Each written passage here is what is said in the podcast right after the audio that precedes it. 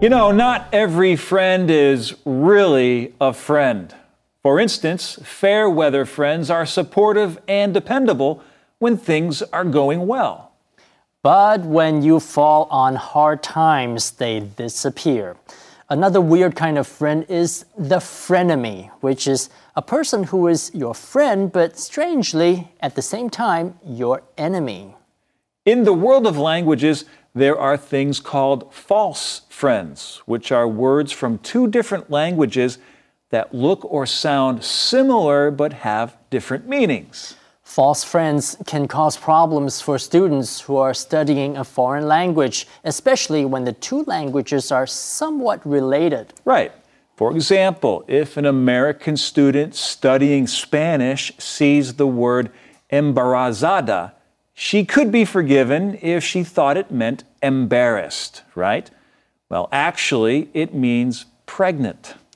False friends can also originate from loan words. For example, toast.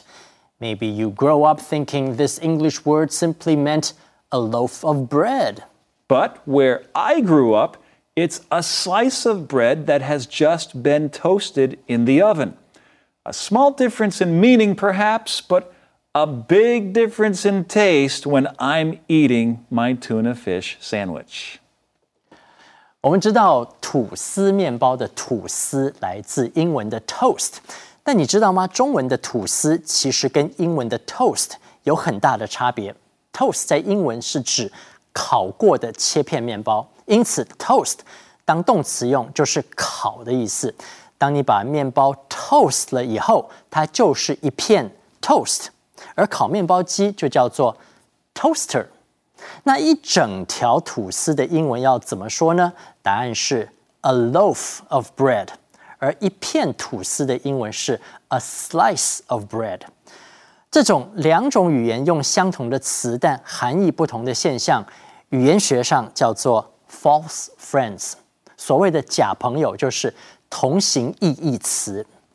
false friends 很容易导致误解，像中文的大丈夫。在日文意思变成没关系，这就是一个典型的 false friends。这就是今天的 info cloud，那我们下次云端见。